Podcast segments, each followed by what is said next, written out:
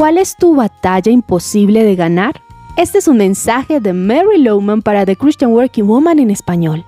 Esta semana vimos en Segunda de Crónicas la maravillosa historia de Josafat, rey de Judá, que nos brinda principios importantes que servirán como guía cuando no sabemos qué hacer. ¿Quieres seriamente entregar el control a Dios?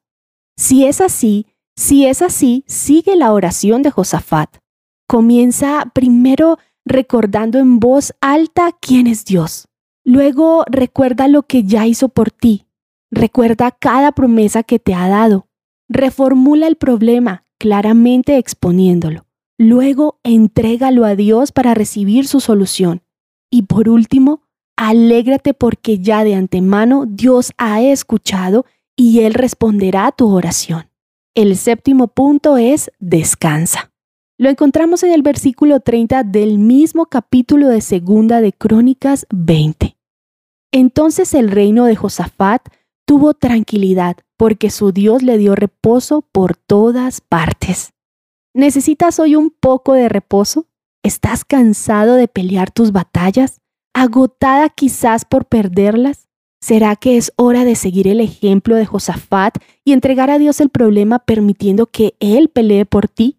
Si tienes que actuar y si debes obedecer y debes marchar al campo de batalla, sí, tienes que actuar y sí, debes obedecer y debes marchar al campo de batalla, pero no tienes que pelear.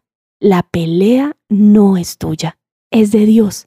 Pero antes debes entregarle a Él y darle el control. Quiero que sepas que yo con frecuencia practico estos puntos encuentro guía y fortaleza en el proceso. Es una gran manera para permanecer en medio de una situación difícil. Pero más allá, también es una gran manera para mostrarle a Dios cuánto confías en Él.